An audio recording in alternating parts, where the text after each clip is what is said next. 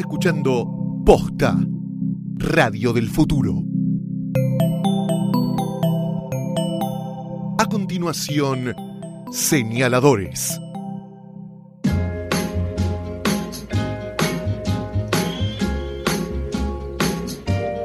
Bienvenidos, bienvenidas al episodio 10 de Señaladores, este club de lectura que hacemos con el incomparable, bello e inteligente Nico Artusi. ¿Cómo estás? Eugenia Sicabo, siempre tan excedida, tan exagerada. Es que te miro y no tengo más que halagos para decir. Bueno, muchas gracias. Te traje mi libro de regalo. Sí, vi, no vi la dedicatoria porque no leo dedicatorias adelante de Ah, ¿en serio? dedicandos. ¿En serio?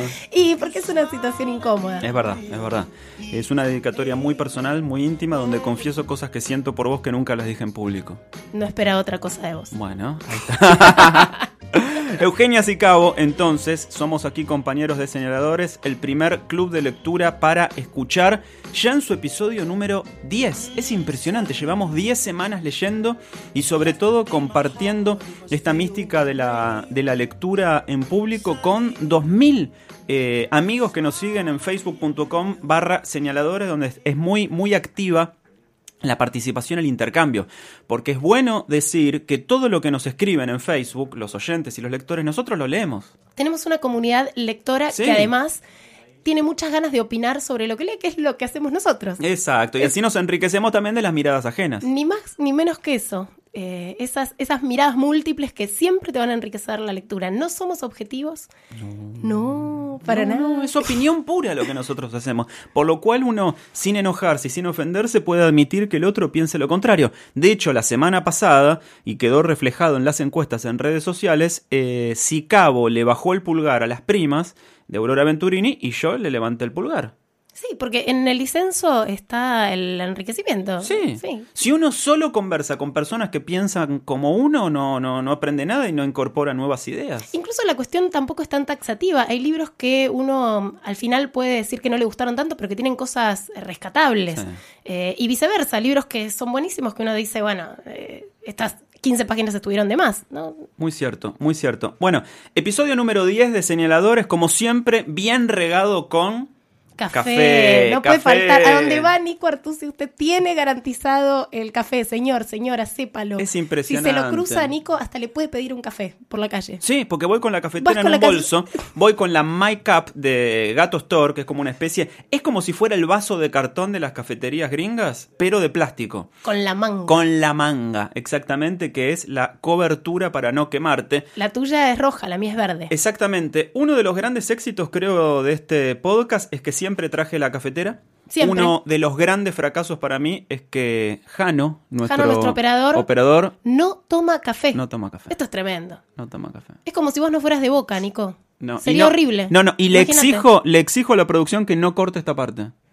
Porque sé que le estás diciendo a Banchero por lo bajo, cortate por, cortate por No, televisión". que es- No, en serio. Para el final de temporada, que vamos a hacer una gran fiesta acá, eh, te tenés que tomar una taza de café. Es una taza. Compromiso vamos, vamos. asumido por el señor Jano. Y hoy además tenemos sobre la mesa la novísima lámpara portátil Lucy de Gato Store. Me es loca, espectacular. me vuelvo loca es como en un este cable, momento. un cordel que vos colgás del cielo raso del techo, cae la lamparita y para encenderla, clac, clac, clac, Por clac. supuesto tiene formita de, de bombilla lamparita, eléctrica. exactamente. Tenés que tirar para abajo nada más. Y es una gran solución para alacenas, placares, cortes de luz, camping, actividades nocturnas, como leer, por supuesto. La podés poner adentro del placar. Para mí es muy valioso que el placar tenga luz. Encendés y apagás tirando suavemente del cordón. Hacemos, pará. Muy bueno, claro. Muy bueno, Es como solo tirar No, de- sea, no hay que ser bestia. No, no, no, de a poquito. Suavemente. despacito. La podés llevar a todos lados y está disponible en color verde agua. Es el nuestro, ¿no? Verde agua. tenemos, sí. Negro, rojo, azul marino, naranja, lima, uva y turquesa. Uy, ahora tengo la duda si ese es el turquesa o el verde agua. Uh, turquesa, turquesa, no se informan. Ahí está. Lleva tres pilas, triple A. Facilísimo. Mira si descubro en este en la grabación de este podcast que soy daltónico. Mira. Y que lo que veo como turquesa o verde agua en realidad todos lo ven como rojo. Siempre me pregunté cómo un daltónico se daba cuenta ¿Viste? de que era daltónico. Y no es una convención Porque social el acuerdo esa, los colores. cultural, claro. Claro. Nombramos Eso es, es una arbitrariedad. Entra en gatostore.com, pon el código posta al hacer checkout y tenés 30% de descuento en todos los productos de gato, beneficio exclusivo del club de señaladores. Y este es un club de lectura con eh, beneficios para sus socios. Hablando de los colores y de los libros, el otro día veía una entrevista genial que le hacían en la tele eh, a Borges en la década del 80 y él contaba que a pesar de su ceguera, esa ceguera eh, progresiva que tuvo a partir de que cumplió 50 años, eh, aún siendo ciego hasta el final, el único color que veía él era amarillo. El tipo eh, vivía en un mundo amarillo, qué singular, ¿no? Y... Un mundo ámbar. Sí, qué, qué raro. Decía que a él de alguna manera también le mm, eh, representaba eh, una, eh, un confort, una comodidad, un consuelo a su mundo de oscuridad en el que vivía, porque decía que el amarillo era el color de las puestas de sol y de los amaneceres, pero que lo que más lamentaba de su ceguera, que él decía no es tan mala como todo el mundo cree, es haber perdido el rojo, que era el, el color este, de, de la pasión y de la sangre. Color Darío Argento. Vos sabés que me hiciste acordar a la novela Ensayo sobre la ceguera de Saramago, que es un mundo en el que progresivamente toda la humanidad se va quedando ciega, no se sabe eh, por qué, y ahí la protagonista conserva la vista y eh, es la que da cuenta de, de cómo se va cayendo a pedazos ese mundo. La ceguera de Ensayo sobre la ceguera es blanca. Claro, es Están cierto. enseguecidos en blanco. Y eso se ve bien en la película que hicieron después, que creo que es con Julian Moore. Sí, creo que es la película Moore. donde todo se va volviendo progresivame- progresivamente blanco, no negro. Exactamente. Bueno, tenemos el episodio número 10 de Señaladores con un libro intitulado Francamente Frank. Como dijimos la semana pasada, tanto Euge como yo coincidimos que el título original era mucho mejor, Let Me Be Frank With You. Déjame serte franco. Exactamente. Se la bancaba como traducción, porque Frank es el protagonista de varios libros Sí. de Richard Ford. eh, así que sus seguidores iban a entender y los que no, no deja de ser un mejor título. Richard Ford acaba de ganar el premio Princesa de Asturias. Hostia, tío, Ay, joder. Que otorga la corona española, el rey Felipe y la infanta Elena. Me he puesto cachonda. Ay. Che, Richard Ford, nacido en 1944 en Mississippi, en los Estados Unidos, es uno de los grandes eh, narradores contemporáneos, yankees. No te diría a la altura de Philip Roth, está en un escalón eh, más abajo, pero sí a la altura de otros escritores contemporáneos a él, que yo admiro y valoro mucho. Uno, Don DeLilio, no tanto, pero sí uno del que soy muy, pero muy, muy fanático. Tal vez mi escritor favorito de todos los escritores yankees, John Updike. Ah, bueno, ¿De uno quién de mis fue? favoritos. Exactamente, También. Vos sabés que contemporáneo. leía todos menos a él. Yo confieso que esta es la primera novela que leo de Richard Ford. Yo leí las anteriores con este mismo personaje, Frank eh, Bascom, y recomiendo sobre todo la novela larga que salió antes que esta, que es Canadá, que salió hace un par de años de, de Richard Ford, que cuenta eh, la historia de un pibe que se va de la casa y, y- y- y, bueno, en, en- en su eh, propio eh, viaje iniciático se va descubriendo como persona, bueno, y tal cosa. Pero esta es una rareza, esta novela, francamente Frank, porque estrictamente no es una novela, son cuatro relatos cortos, pero que bien podrían ser leídos como una novela. Porque, si bien son cuatro relatos cortos, que lo único que tienen en común son los mismos personajes, el, el principal, Frank Bascom, que ya había tenido tres novelas eh, anteriores, El periodista deportivo, que ganó el premio Pulitzer, eh, Día de la Independencia y Acción de Gracias, este libro, que son cuatro relatos independientes, que lo único que tienen en común son los personajes, esos cuatro relatos se suceden en el tiempo, o sea, son eh, empieza el, el primero de los relatos en noviembre y el último termina para Navidad, y son cosas que suceden en el espacio de esos dos meses. Sí, yo lo empecé a leer creyendo que era una novela. Bueno, cuando llegó el primer eh, cierre de capítulo dije, ah, entonces son cuentos. Y no, finalmente creo que es una novela, porque, mm, bueno, que, pueden, resiste la lectura independiente cada uno de estos relatos y puede ser leído como un libro de relatos, pero por esto que decías vos recién, Nico, eh, hay una continuidad y hay una referencia a datos que te da en los cuentos anteriores, que, que el modo que está organizado tranquilamente puede ser leído como una novela. Me parece un gran hallazgo de Ford para aquellos que no leyeron nada de él, cómo introduce a este personaje sin dejarte afuera como lector, si no leíste El periodista deportivo, si no leíste Canadá, vos... Canadá es de, otro, Ah. es de otra saga. el periodista deportivo sí, porque además hace alusión a Sí. que él mismo en algún momento de su vida fue periodista deportivo.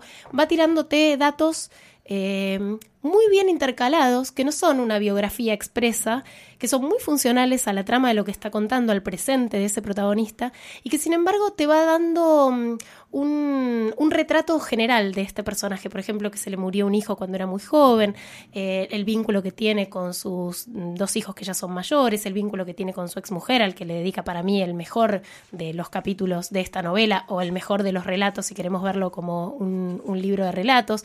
Entonces, no hay que preocuparse si uno no conocía eh, a este personaje icónico de Ford, porque realmente uno accede a esa biografía sin inconveniente. Y es un personaje fascinante, además. Sí, es fascinante. Eh, son cuatro relatos. El primero se llama Aquí estoy yo y cuenta la eh, historia de este tipo, Frank Bascom, el, el protagonista que ya está jubilado y que durante toda su vida trabajó como agente inmobiliario, durante los últimos años de su vida mejor, porque también, como vos decías, fue periodista deportivo Quiso y quiso ser ser escritor. eso, escribió una novela con la que no pasó nada, que va a visitar eh, la eh, antigua casa de veraneo que tenía, que es destruida por el huracán Sandy. Claro, porque todo el trasfondo de esta novela es post huracán Sandy con Obama en, el, Sí. en la presidencia de los Estados Unidos, transcurre en New Jersey. Entonces, todo eso hace que sea muy consistente, ¿no? En relación al, a dónde transcurren estos relatos. El segundo relato es Todo podría ser peor y, y sucede en, en- en la línea temporal a la anterior y cuenta el, el día en el que él vuelve a su casa y encuentra que hay una mujer negra en la puerta que le pide permiso para pasar, contándole que ella había vivido ahí durante muchos años, durante su infancia, y revelándole a él que en su casa tuvo lugar una serie Una de crímenes espantosos. Un- Un, padre que mató a su mujer, a su hijo y se terminó suicidando. Como el adversario de Carrer. Sí. Le cuenta que en una de las casas sucedió Exacto. lo que el adversario de Carrer, solo que eh, fue exitoso en su intento de Exacto. suicidarse. Quien habitó ahí. el tercer relato es La nueva normalidad, el que más le gustó a Euge, probablemente a mí también, donde él visita a su eh, primera mujer que padece Alzheimer y que está internada en un geriátrico de ultra lujo ahí en Estados Unidos. Y el último es Muertes de otros, donde él también visita a un amigo al que no ve desde hace mucho tiempo, que tiene una enfermedad terminal. Y que ya está en los últimos días de vida, se está muriendo. Últimas horas, Horas, de vida sí, sí. directamente y él lo visita en su lecho de muerte porque el amigo eh, Insiste mucho en que vaya a verlo, sí. Porque aquí no vamos a develar la intriga, tiene algo que confesarle. Tiene un secreto que contarle. Exactamente.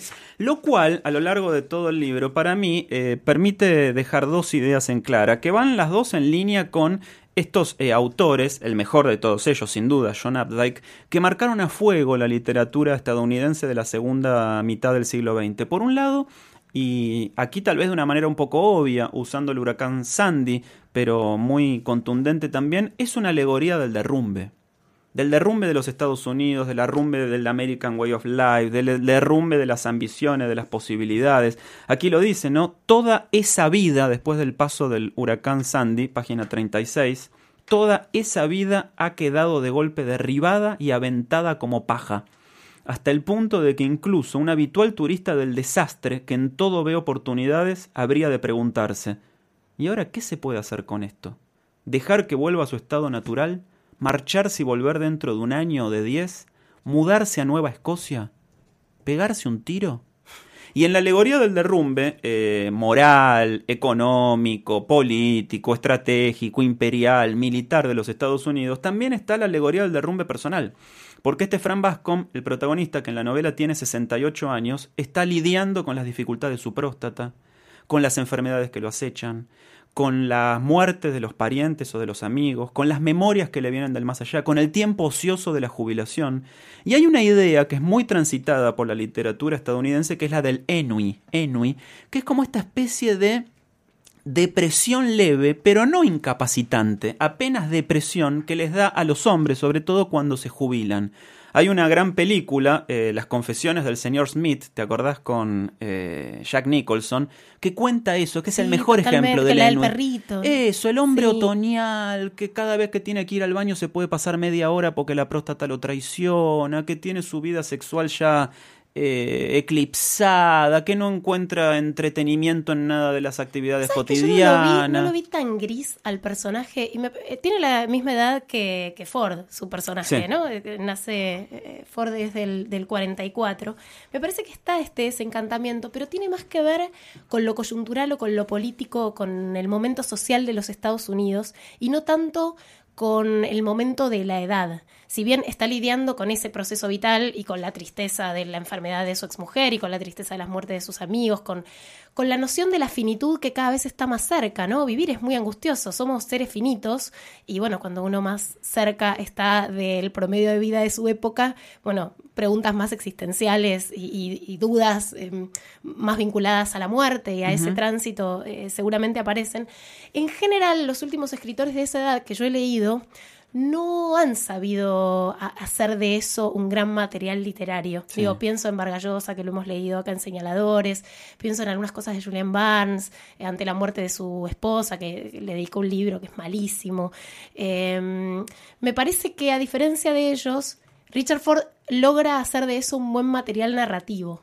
Eh, y que no es un desencantamiento del ser, sin un desencantamiento del mundo o de su mundo. Claro, yo pienso que van paralelos. En la página 46 dice, ante esta situación del huracán Sandy y de la destrucción que lo rodea, no siento ni pizca de culpa por nada de lo que me rodea, pero en cierto modo me veo arrastrado por la destrucción y el triste futuro de todo. Y esta idea de que se le mueren los amigos, de que la ex mujer tiene Alzheimer, de que ya perdió un hijo, de que él está jubilado, eh, es muy, es muy palpable. Pero en punto tu tono no refleja el tono con el que yo leí lo mismo que contás. Eh, probablemente Porque también tenga... una segunda mujer. Sí, tal vez tenga que ver con la con la carga personal que le pone uno, ¿no? El libro para mí es muy muy claro en esta atmósfera de finales. Todo parece ir terminando. De todas maneras, creo que lo positivo de, de Richard Ford es que, que sí, como vos decías, logra eh, convertir todo eso en una materia positiva, porque si bien tiene esa misión, este, eh, mira, quise decir visión y dije misión, lo cual también este, eh, evidencia cuál es la responsabilidad de un escritor, ¿viste? Su misión. Exactamente, ahí tenés. tiene una visión apocalíptica o un poco oscura. Una de las frases que marqué del, del final del último relato es la que dice, a pesar de todo, vivir es algo asombroso. Con lo cual, viste, puede llegar a una conclusión de que, de que no está tan mal después de todo. Claro, es que ese podría ser un final alternativo. No está tan mal después de todo. Sí, eh, sí.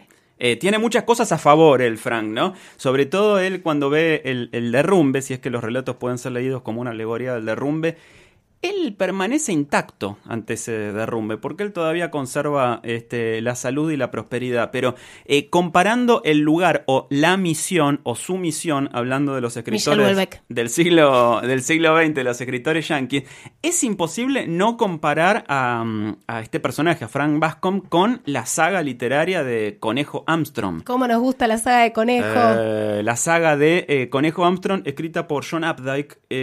¿Cuántos son los libros? ¿Seis? En realidad son cuatro novelas y un último libro de relatos. Eh, Corre Conejo, El regreso de Conejo, Conejo es rico, Conejo en el recuerdo, cuando muere. Cuando ya muere Conejo. Y finalmente. Eh, no, Conejo en paz y Conejo en el recuerdo, que es el último eh, relato corto. Y hay una reedición de Tusquets del primero. Sí, están saliendo en la colección más maxi de Tusquets, que, son, los, compactos. Eso, los de, bolsillo. Y es la saga de, John Updike que cuenta esta historia de Conejo Armstrong, que es muy parecido a, Frank Bascom, el personaje de Richard Ford. Exactamente. Uno eh, Conejo eh, trabaja como vendedor de autos en la concesionaria japonesa de su suegro. Este es inmobiliario. Este es inmobiliario. Los dos trabajan em, eh, ahí en, cosas que, que, no, que no los em, hacen realizar como persona y tienen ambiciones, no te diría literarias, pero sí un poco superiores. ambos están casados con mujeres, yo creo las que quieren, pero las que no admiran. uno eh, Conejo eh, pierde a su hijo por las drogas y aquí Harry... Pierde a su hijo muy joven por una enfermedad. por una enfermedad a los nueve años.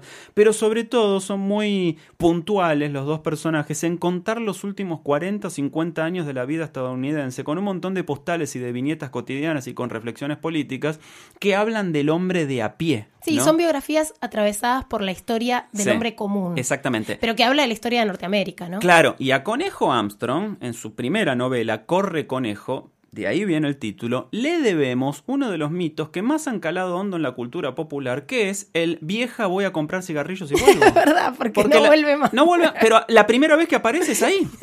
En, en Corre Conejo. Corre Conejo. El tipo está harto de la vida cotidiana, asfixiado por lo doméstico y le dice a la mujer, voy a comprar cigarrillos a la esquina y se raja. De ahí viene el, el nombre de la novela, Corre Conejo, ¿no? Y, y hay una idea también en este Fran Bascom de, de escaparse en algún momento, ¿no? De, de, de huir de, la, de lo opresivo de lo cotidiano hasta que se da cuenta, me parece, si bien no está dicho, que está más cómodo en su casa. Es que es una novela del confort, a- pero bien encarado, a diferencia de La Ley del Menor de McEwan, en donde nos hacía ruido toda esta, esta señora que era jueza y que nos relataba cómo se sentaba en sus sillones mullidos. Él hace como una cierta autocrítica de, sí, en este momento de mi vida voy a optar por el sillón mullido, Sí. ¿no? pero no como una cuestión de estatus, sino como una cuestión de... De la comodidad de la vida también pasa por, por, por ahí. Sí. Ah, Hay una cuestión con, con las impresiones que me dio esta novela en general. Empecé a leerla y no me interesaron tanto los primeros dos relatos, hasta que llegué al tercero de los relatos, que es Una nueva normalidad, que me parece brillante, que me parece que solo ese relato se bastaría como una novela eh, separada del resto y que me parece que logra muy bien muchas cosas. Por ejemplo, él es inmobiliario, habla de cuestiones inmobiliarias y de urbanismo y te tira ahí está enterrado mi hijo y sigue adelante. Y es un dato que para los que no sabíamos de la biografía del protagonista es de repente muy fundamental y el modo en que aparece te deja como, como bollando, ¿no? Te, te, te sorprende eh, y entendés parte de las cosas que, de modos de ver y de encarar la vida del protagonista que antes no, como que, que no cerraban. Este relato es en el cual él visita a su ex mujer que empieza a tener los primeros síntomas de Alzheimer y que está internada en un geriátrico de lujo. de Parkinson. ¿De Parkinson o Sí, de Alzheimer? Del pan- Ah, de Parkinson, me Ah. parece. Que Eh, empieza a tener como temblores. Enfermedades pueden- degenerativas, de eh, enfermedades manera. degenerativas, sí. Va a llevarle una almohada a su exmujer, de la que se divorció hace 30 años. Hay una frase que dice: las relaciones nunca se acaban. Hmm. Y. me parece que ahí, bueno, ahí van, van surgiendo muchas cuestiones, que tienen una hija en común. En un momento dice, eh, las lesbianas eh, siempre creen tener la razón, con lo cual solo también en una frase te da un dato fundamental de, de la vida de su hija. Hay unas cuestiones de la traducción que me hicieron un poquitito de ruido, como siempre pasa en anagrama. En un momento dice ñaca ñaca, como no, no me Sí. digas ñaca ñaca para ¿De quién es la decirme traducción? vamos a coger un rato, no me digas ñaca ñaca que La me traducción hace mal. es de Benito Gómez Ibáñez. Eh, Benito, ¿este besito? Esto es para, vos. Sí, sí, sí. Em, algunas otras cosas. Su ex, que ahora que, que tiene em, Parkinson, siempre le mintió sobre su edad. Eh, tenía 25 años y no 22, como le dijo. Lo que hablamos la semana pasada de hablamos, Aurora sí, Venturini, ¿te acuerdas? Que también mentía la edad. Y me encantó también el considerar envejecer como una experiencia que hay que aprovechar. Me parece que como él todavía está indemne a la enfermedad o pudo eh, surfear, creo que tuvo un cáncer en algún momento, pero, Sí. pero pudo, pudo zafar eh, de esa enfermedad, ve en, en la experiencia de su ex mujer algo para transitar. Eh, en un momento él dice también, tiene el don de ponerme una lupa encima para que el sol me achicharre. Dice de, de cada vez, de cada uno de estos encuentros con su ex, ¿no? Cómo las personas a las que conocimos muy intensamente nos conocen para siempre.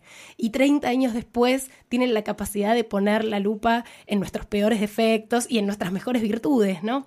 Eh, también me llamó la atención cómo hace una genial descripción de estos geriátricos de lujo. La mujer está Sí. en, en una residencia para personas enfermas y ancianas, pero que él describe como el mejor lugar donde vivió nunca jamás y el mejor lugar donde cualquier persona podría vivir nunca jamás, con lo cual atravesar una experiencia de la enfermedad pasa a un segundo plano porque no puedes dejar de flashear con vivir en un lugar tan hermoso. Sí, y a la vez tiene una cosa, una doble lectura, porque el lugar se llama Carnage Hill, que sería Colina de la Matanza. Y por otro lado, él dice, parece un hotel de cinco estrellas, pero en realidad nadie querría vivir ahí, porque ahí también te da la pauta de que es el último Es lugar en el que vas puerto. a vivir. De hecho, en un momento dice, es como un crucero sin puertos. Mm. Hay que destacar esto también de Richard Ford. Richard Ford no puso piloto automático para escribir estos relatos. Hay un cuidado de la prosa, algo que empiezan a despreciar algunos autores de su generación, ¿no? Sí. Que estamos acostumbrados a leer buenas prosas que sueltan un poco la pluma, pero para mal.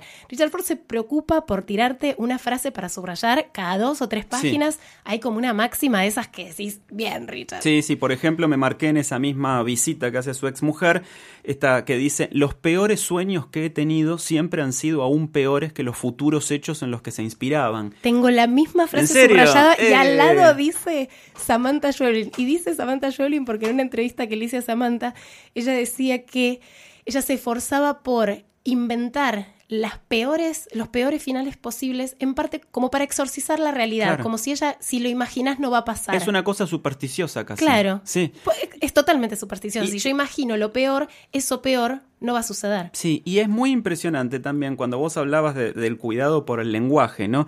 Es muy cierto que es muy minucioso en todas las descripciones. Richard Ford es un maestro en el diálogo, porque los diálogos, a pesar de la traducción, son muy, muy realistas, pero por otro lado prescinde de la trama.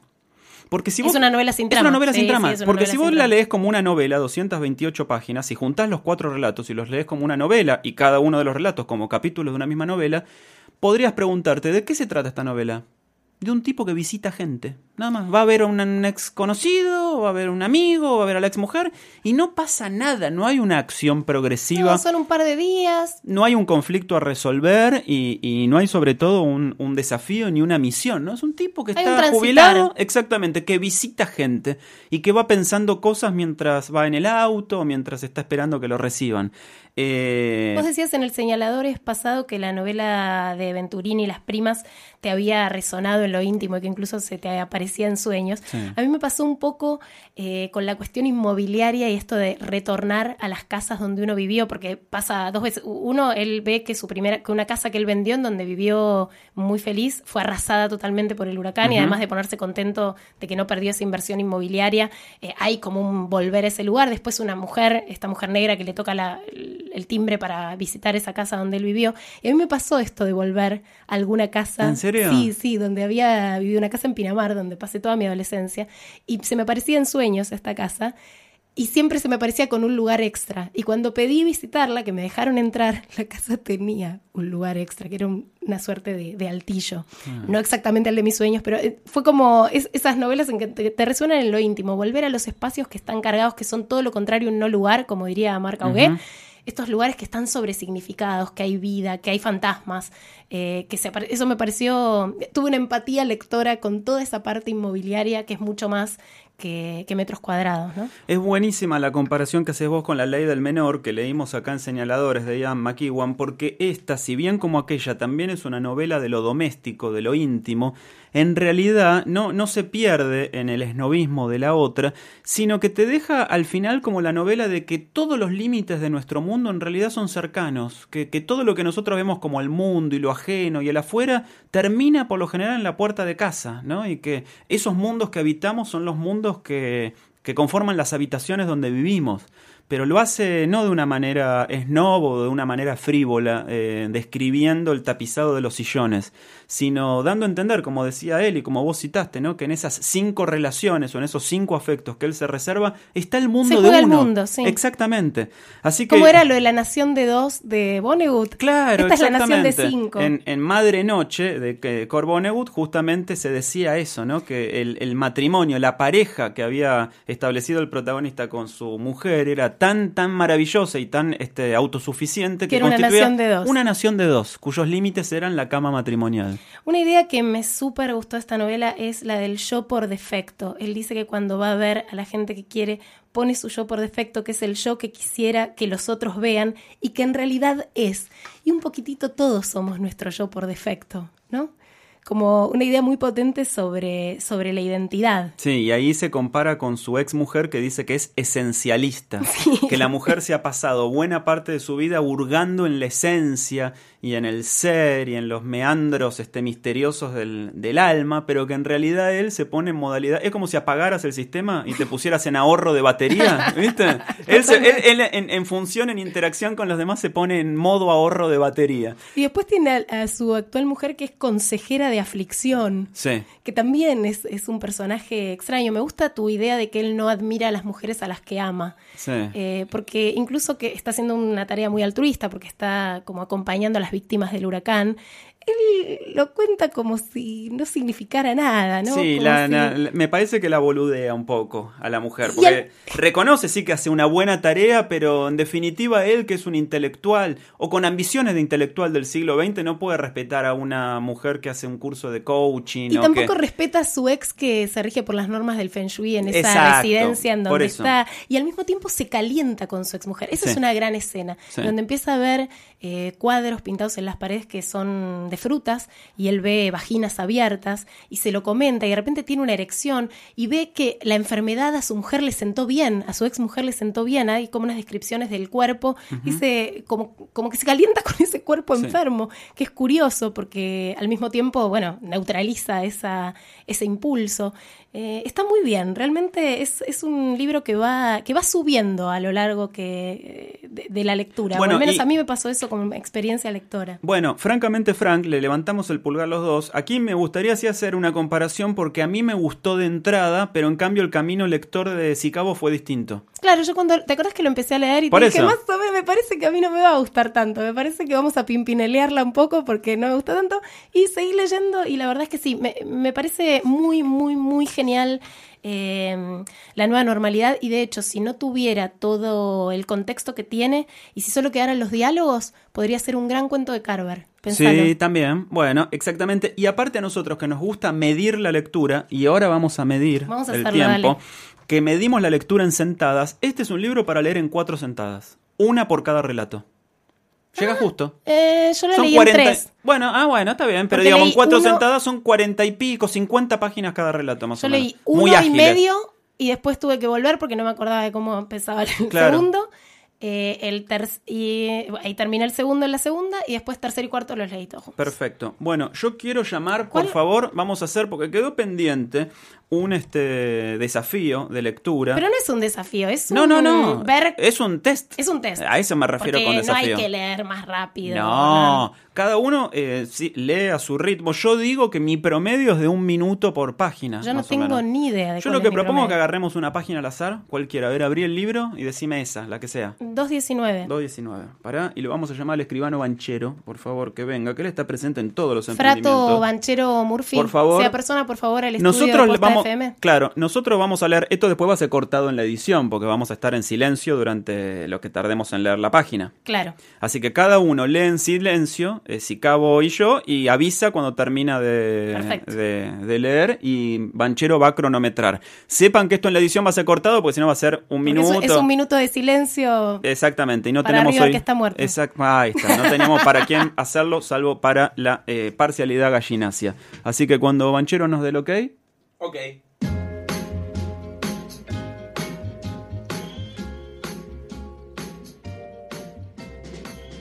listo.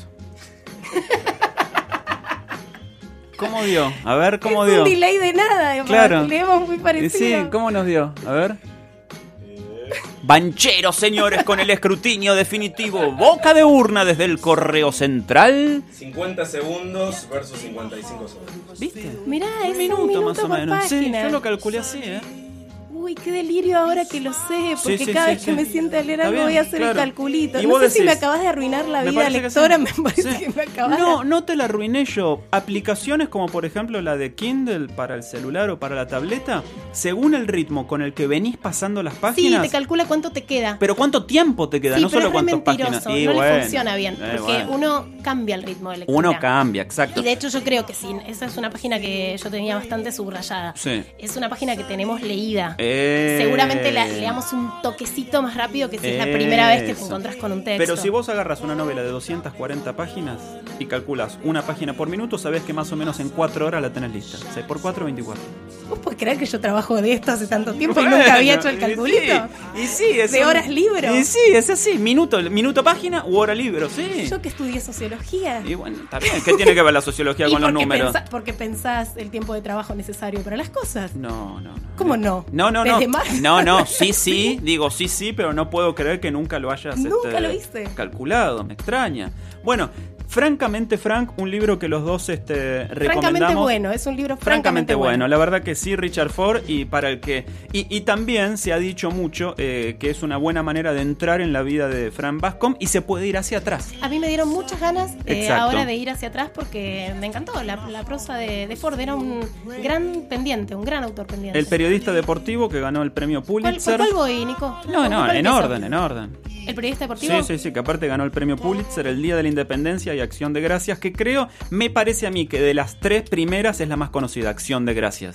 Para mí, de la ¿Y saga cuál de más Bascom. de las tres? Eh, mm, eh, sí, creo que Acción de Gracias, me parece. Ay, Pero tal vez porque es la que tengo más cercana también en tiempo. Me parece, yo las tengo en el... Es más, voy a hacer este ejercicio. Las voy a leer al revés. Ah, voy a ir por Acción bien. de Gracias, el Día de la Independencia y el periodista Yo las deportivo. tengo en el aparato. En el, En el Kindle. En el Kindle, exactamente. Hoy hemos sido iluminados en la lectura por la nuevísima lámpara portátil Lucy. Lucy. Una brillante solución para las cenas, placares, para la guantera del auto. Eh, ah, porque no va enchufada. Claro. Y por eso es el chiste. Claro. Tiene pila. Entiendo, esa pila. Jalas el cordón y, y se enciende. Tres pilas triple A. No es un juguete. Aclara la caja de los amigos de Gato Store. Sépanlo, es una luz para leer, portátil. además, encanta. eh, si uno duerme con alguien, para ¿Sí? no molestarlo, porque es una luz que te sirve para leer, pero no es encandilante. Entonces Exactamente. puedes Es jalar un- el cordoncito y tranquilo. Es un golazo total. Viene en verde agua, negro, rojo, azul marino, naranja, lima, uva y turquesa. Y ustedes pueden entrar en gatostore.com, ponen el código POSTA al hacer el checkout y tienen 30% de descuento en todos los productos de gato. Es un beneficio exclusivo del Club Señaladores, que es un club de lectura. Natural que tenga beneficios para sus socios. Así termina el episodio número 10. Nos queda 11, 12 y 13 por delante. Y tenemos que anunciar cuál va a ser el Correcto. libro que vamos a leer. Y yo ya iría anunciando cuál es el último Ah, libro que vamos a leer. idea. ¿Por qué? Porque es un libro largo. Porque, Porque no vamos a llegar eso. a leerlo en una semana. Y responde al pedido de la audiencia de señaladores que dice, eh, queremos para el final un libro largo. Entonces, Primero bueno, vamos con el 11. Dale. El 11, que es el libro de la semana que viene, una rareza, porque hasta ahora solo veníamos leyendo novelas. Sí, vamos a leer el primer libro de cuentos, que es Las cosas que perdimos en el fuego, de Mariana Enríquez. Es un libro al que le está yendo muy bien, Muy bien. como un éxito de ventas, ya tiene varias reediciones en Argentina. Traducción a 20 idiomas. Tiene traducciones a vi- 20 idiomas. Es, eh, bueno, lo último que publicó Mariana Enríquez, de quien yo vengo siguiendo toda su obra. Puedo decir que he leído todo lo que ha publicado Mariana Enríquez. vos, desde bajar es lo peor. Desde Bajar es lo peor, sus crónicas sobre cementerios, su libro eh, anterior, eh, que también son cuentos de terror. Y quiero recomendarle, si me permite Peligros la de fumar en la cama, eh, sí. muchísimo La hermana menor, que es la biografía que escribió sobre Silvino sobre Campo. Silvino Campo. Es maravillosa, de Mariana Enríquez. Así que la semana que viene vamos con las cosas que perdimos en el fuego, episodio 11 de Señaladores. Y para el episodio 13, final de temporada, un libro largo de 500 páginas, El espectáculo del tiempo, de Becerra. Es un libro también que se mm, eh, consigue muy fácil. Todos los que estamos nombrando se consiguen muy fácil. El de Becerra es de Seix Barral, Sí. ¿no? Y el de Mariana es de eh, Anagrama. Y ahora sé, porque yo no lo leí el de Becerra, lo voy a leer solo por recomendación de Nicolás Artusi. Sí. Y ahora sé cuánto voy a tardar en leerlo. 500 páginas, 500 minutos. Me arruinaste la vida, Nico. Sí, no, te salvé la vida. Me arruinaste te, la vida. te permití planificar. Siempre la información es poder, es valor. Ahora te voy a decir una cosa. Como anticipo, spoiler, El espectáculo del tiempo es la novela más extraordinaria que yo leí en los... Argentina. Argentina, que leí en los últimos 10 años. Me bueno, juego. y por eso le vamos a dedicar el, juego, el ¿eh? capítulo 13 de Señaladores. Me juego. Es extraordinaria el espectáculo del tiempo. Entonces son lecturas en tándem. Si quieren empezar a leer el espectáculo del tiempo de Becerra para estar al día que es cuando largo, estrenemos, que es largo y a veces dificultoso. largo aliento, pero el que vamos a leer para la semana que viene son cuentos. Entonces es perfecto, porque los cuentos, relatos cortos, se pueden leer un libro de cuentos y una novela, es ideal en- para el tándem lector. Exactamente. Nos encuentran en facebook.com barra señaladores. Mi nombre es María Eugenia Sicabo. Mi nombre es Nicolás, ¿cómo te llamas de segundo nombre? Juan Carlos Artusi. Nicolás Juan Carlos Artusi y este fue el episodio 10 de Señaladores. ¿Cómo nos despedimos, Nico? Ah, cantando al unísono la palabra Fin.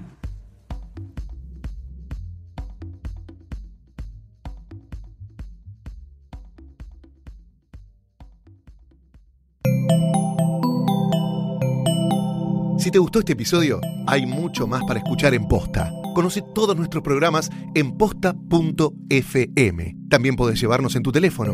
Baja la app de Posta para Android o para iPhone o suscríbete en iTunes a tus series favoritas. Seguí escuchando Posta, Radio del Futuro, cuando quieras y donde quieras.